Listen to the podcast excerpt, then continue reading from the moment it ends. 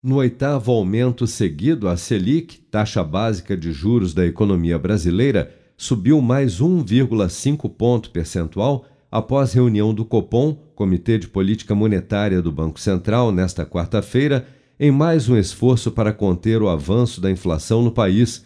Com a alta, a Selic passou de 9,25 para 10,75% ao ano, voltando aos dois dígitos o que não ocorria desde julho de 2017. A escalada da Selic começou em março do ano passado, quando a taxa básica de juros estava em 2% ao ano, o menor patamar da história após uma série de reduções iniciada em 2016.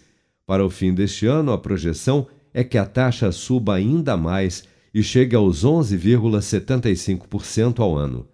Analistas avaliam que uma taxa básica de juros tão alta, de fato, ajuda a conter a inflação, mas também prejudica fortemente o crescimento da economia, como destaca o economista e ex-secretário de Política Econômica do Ministério da Fazenda, José Roberto Mendonça de Barros.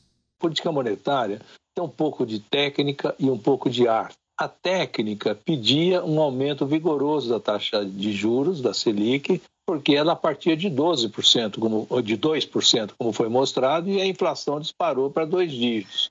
Então, essa velocidade de alta de juros é inevitável, não tem outro instrumento para isso.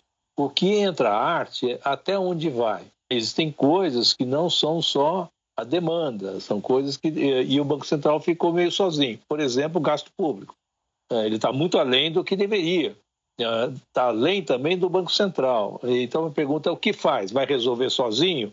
Se for isso, vai afundar mais a economia. Por isso que acho que está correto o que o Banco Central fez. Ele vai moderar daqui para frente, embora se vai parar em 11,75 ou 12,25 é uma discussão que não vai ter fim até acontecer. Mas com segurança, uh, o efeito uh, negativo sobre a economia vai acontecer. Só que se não traz a inflação sob controle, não tem crescimento, independente do resto. Então ele está certo. Agora, depende de outras coisas. O resto do mundo ajudar um pouquinho, por exemplo, não ter tanto conflito na Ucrânia que pressiona petróleo e tudo mais, e o próprio dispêndio público.